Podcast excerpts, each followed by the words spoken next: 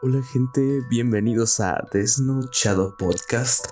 Mi nombre es Luis Enrique Holguín y semana a semana les traeré historias de misterios, crímenes y conspiraciones del mundo hasta sus oídos.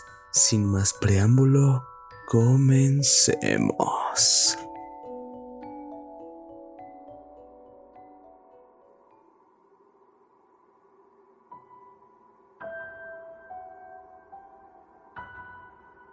Hola gente, ¿cómo están? Espero que se encuentren muy bien y que hayan tenido una excelente semana.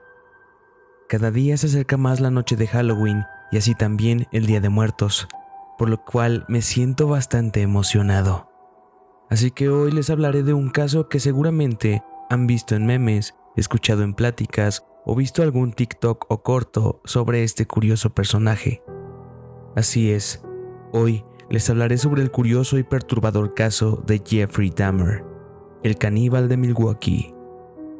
Así que para que disfrutes más de este relato, te recomiendo que apagues las luces, te coloques unos audífonos y me dejes sumergirte en esta experiencia. Sin más preámbulo, comencemos.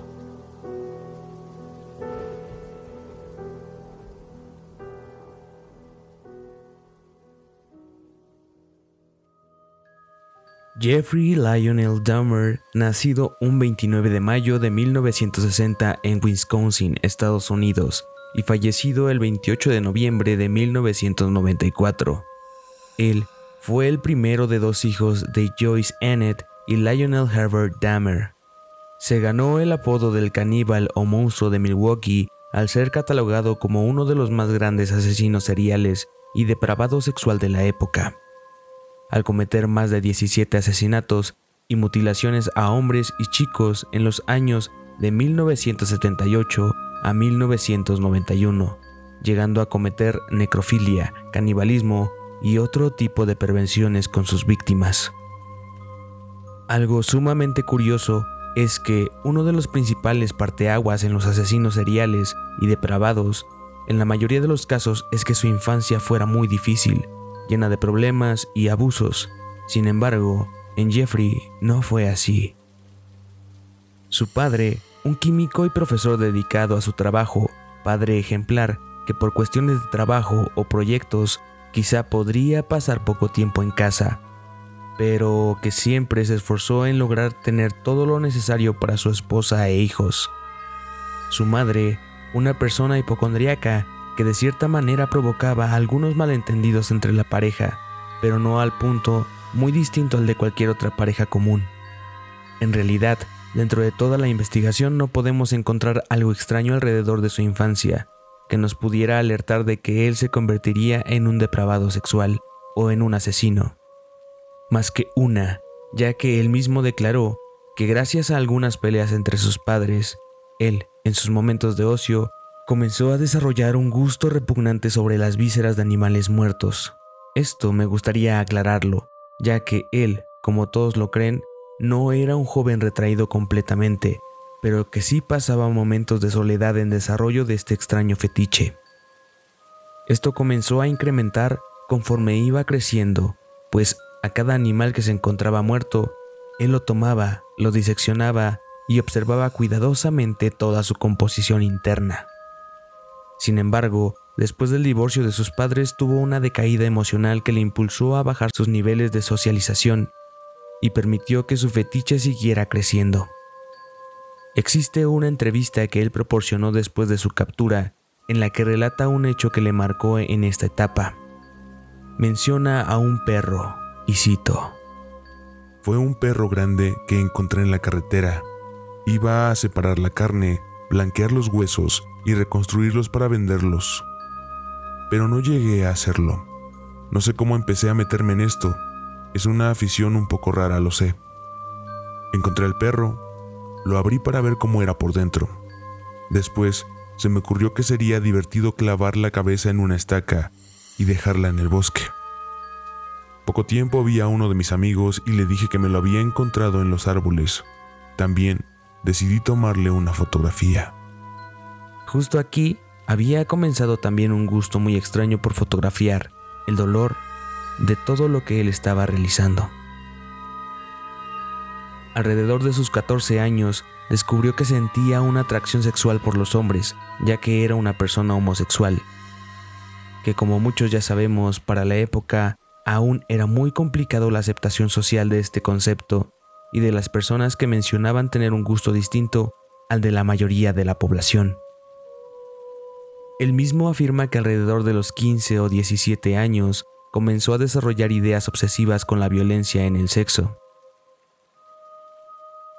que poco a poco se volvían más fuertes, lo cual él entendía que no era algo común y así que decidió mantenerlo en secreto. Al no poder generar una salida emocional de estos pensamientos obsesivos que tenía, comenzó a caer en el abuso del alcohol y drogas, volviéndose dependiente de la bebida para funcionar en su día a día, lo cual provocó que fuera expulsado de la universidad y siendo obligado por su padre a entrar al ejército. Justo después de ser expulsado es cuando comienza a liberar su personalidad y cumple su primer fantasía, asesinando a su primer víctima. Desde hace mucho tiempo atrás soñaba con levantar a alguien que estuviera pidiendo un aventón en medio de la carretera para después violarlo y matarlo. Esto se hizo realidad cuando una noche de marzo, mientras él conducía por la calle en una noche lluviosa, se encontró un joven de 18 años llamado Steve Hikes, que pedía un aventón. Él decidió levantarlo y ya en el carro él comenzó a manipularlo, ganándose la confianza hasta que él lo pudo invitar a su casa para platicar y mostrarle algunas fotos que Jeffrey pensaba que eran interesantes. Estando allí, lo convence de beber alcohol y consumir drogas. Steve pronto se encontraba en condiciones inadecuadas, Jeffrey lo golpeó en la cabeza con un objeto de metal para dejarlo inconsciente y así después estrangularlo. Su primera reacción después de asesinarlo fue de una extrañeza y miedo, pero esto desapareció muy rápido cuando un éxtasis sexual lo inundó y decidió abrir el cuerpo de su víctima para ver cómo era por dentro. Sin embargo, cuando terminó, decidió deshacerse del cuerpo colocándolo en su auto y manejando con desesperación. Lo increíble es que cuando iba a tirar el cuerpo, unos policías le marcaron el alto por exceso de velocidad, pero a pesar de su nerviosismo, jamás se dieron cuenta que él manejaba ese día con un cuerpo humano muerto en su cajuela. Después de este susto, Jeffrey intentó solucionar su trastorno, pues aceptó enlistarse en el ejército pensando que ahí podría prepararse como médico cirujano o algo similar, que le ayudara a librar este tipo de padecimiento que él sabía que tenía. Pero lamentablemente el tema del alcoholismo hizo que también del ejército fuera echado y se fue a vivir a la casa de su abuela. Sin embargo, para cuando él se sentía muy solo o se encontraba reprimiendo sus pensamientos obsesivos, había comprado un maniquí con el cual se masturbaba, sostenía relaciones y demás perversiones que tenía hasta que su abuela lo atrapó en medio de uno de estos actos y lo corrió de su hogar. Esto realmente fue lo que desencadenó que él comenzara a visitar distintos bares gays, pues combinaba sus dos obsesiones, el alcohol y los hombres, por lo que comenzó a definir su modus operandi. Este modus operandi era relativamente sencillo. Él colocaba somníferos o drogas en las bebidas de su víctima para seducirlos y llevarlos a casa donde sostenían relaciones sexuales. Realmente no hubo ningún problema con eso hasta que una de sus víctimas tuvo una pequeña sobredosis que casi lo mata. El objetivo de drogarlos era para que él pudiera satisfacer su deseo de ser el hombre dominante en este tipo de actos. Cabe aclarar que hasta el momento a ninguno de esos chicos lo asesinó. Solamente sostenía relaciones sexuales y quizá algún acto de sodomasoquismo. Pero una noche conoció a otro joven llamado Steve, de 25 años, que se encontraba en un bar llamado Bardos 19, con el cual repitió la rutina que tenía de drogarlo, llevarlo a su apartamento y tener relaciones sexuales. Sin embargo, al despertar, lo encontró muerto, y él asegura que no recuerda qué fue lo que sucedió, posiblemente por las drogas en su cuerpo, pero él se encontraba lleno de sangre y golpes, lo cual le decía que hubo un forcejeo Al no entender bien qué es lo que sucedía, decidió meter el cuerpo en una bolsa para un traje que tenía ahí y lo llevó a casa de su abuela donde lo desmembró para evitar que dejara algún rastro. Y este fue el inicio de todos los asesinatos que cometería, pues al parecer esa sensación fue algo que lo maravilló y encendió algo incontrolable para él. La tercera víctima fue un niño de 14 años que recogió de la calle, ofreciéndole dinero para que le practicara sexo oral, al cual, dejándose llevar por la excitación, estranguló para matarlo. Al igual que los anteriores, lo desmembró y lo enterró en el patio de la casa de su abuela. La cuarta víctima fue Richard Guerrero, con quien siguió el mismo patrón. Le colocó un somnífero, lo llevó al apartamento, abusó de él, lo mató, lo desmembró y después lo enterró. Aunque parezca extraño, a Jeffrey ya lo habían arrestado en una ocasión antes de que lo capturaran. Esto ocurrió cuando él alquiló un nuevo apartamento más cercano a los bares donde habitualmente asistía. Entonces, invitó a un niño de 13 años a ese apartamento para poder tener relaciones con él, pero cuando intentó violarlo, el niño logró escapar, lo denunció con la policía, fue arrestado por el delito, pero fue catalogado como un delito menor, por lo que lo liberaron en poco tiempo. Su quinta víctima fue un afroamericano de 28 años con el que practicó algunas cosas nuevas, como momificar su cabeza y genitales, estos los tenía guardados en un locker de su trabajo. Pero esto fue creciendo y así siguió con más violaciones y más asesinatos, cada vez más extraños y más depravados, hasta el punto de aplicar algo que era taladrar la cabeza de sus víctimas cuando aún estaban vivas para aplicarles ácido en el cerebro y poder matarlos. Se cree también que empezó a tener acercamiento con las ciencias ocultas, pues argumenta por gente que lo conoció que comentó que sería increíble construir un templo en el que hubiera una mesa acompañada de varias calaveras y esqueletos para poder lograr el éxito del amor y el dinero. Se cree que durante unos años logró asesinar a otras 13 personas más después de todo lo que les conté. Hay registros de otro arresto muy similar al anterior, solo que con un niño de 14 años, el cual sí logró violar pero al despertarse el niño pudo escapar y llamar desde la casa de un vecino al 911. Solo que en esta ocasión él ya había desarrollado el fetiche de tomar fotografías de sus víctimas. Entonces cuando la policía llegó al lugar y preguntó por lo ocurrido, Jeffrey mencionó que el chico era su amante y no tenía por qué hacer esa denuncia, por lo que recurrió a mostrarle las fotos que él había tomado a los policías, en las que se veía al niño de 14 años teniendo relaciones con él y otras cosas más. Por lo que, aunque parezca muy raro o imposible, la policía creyó que Dahmer decía la verdad.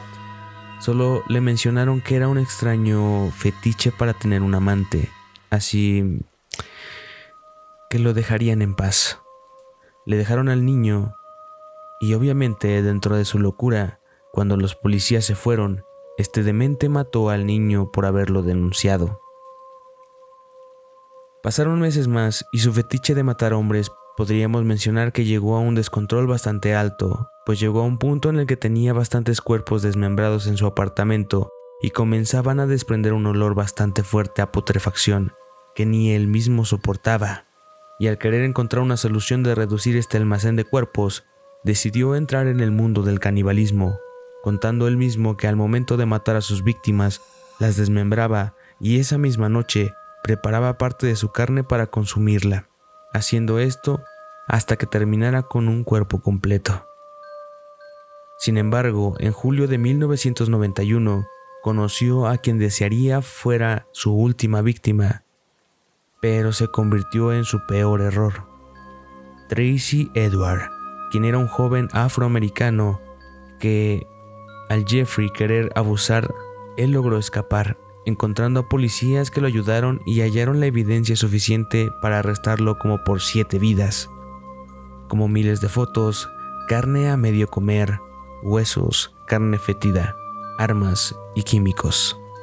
Aceptando Dahmer haber cometido 17 asesinatos, aunque se cree que fueron muchos más, y aceptando también su gusto por el canibalismo, pedofilia y necrofilia.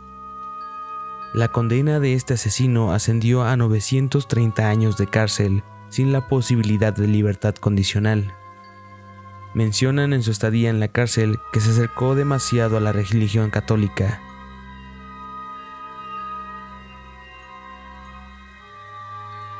Sin embargo, un 28 de noviembre de 1994, fue asesinado por otro interno al apuñalarlo por varias ocasiones con un objeto realizado con un pedazo de metal. Cabe aclarar que existe un documento de declaración de hechos que consta de 159 páginas en las que describe extremadamente detallado cómo es que drogaba, violaba, mataba, mutilaba, desmembraba, preparaba y comía, además de realizar diferentes actos con sus víctimas, procesar los huesos y entre otras cosas más. Algo muy curioso es que él mismo relata que no era una persona racista, pues sí sabía qué tipo de hombres le gustaban, y cito, Mi tipo de hombre es alto, musculoso, facciones tenues. No me importa realmente el color de piel o raza, solo que sean altos y atléticos. Así los buscaba yo para enamorarlos y matarlos, mencionó Dahmer en alguna entrevista. Les puedo decir que este caso ha sido bastante mediático últimamente, pues, por si no lo sabían, el caso de Jeffrey Dahmer ha sido uno de los más polémicos en la psicología de mentes criminales, pues no concuerda con el promedio de las actitudes, vida y desarrollo de los asesinos seriales. Y bueno, así es como un joven blanco en una época complicada para la diversidad sexual se convertía en uno de los más aterradores asesinos, depravado sexual, pedófilo y necrófilo más interesante y repugnante en Estados Unidos dejando huella para toda la historia, un documental, dos series y una película del hoy ya conocido como El caníbal de Milwaukee.